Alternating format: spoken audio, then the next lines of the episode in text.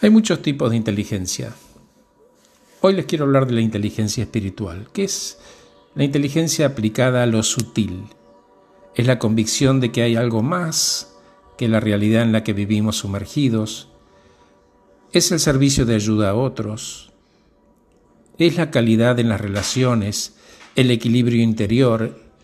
Es la vida como proyecto y la vivencia plena del aquí y ahora es la capacidad de respetar y ser respetados, y en ese sentido es ser asertivo, tomando las riendas de nuestra propia vida, sin delegar el poder ni en los demás ni en las circunstancias.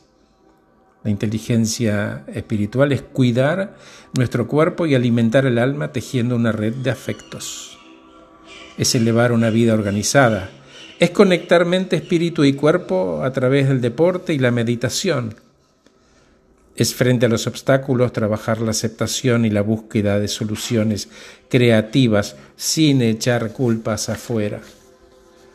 La inteligencia espiritual es hacerse responsable de lo que uno hace o no, transformándose en protagonista y no en víctima, porque todo lo que ocurre en el espíritu siempre termina teniendo su expresión y repercusión en el cuerpo.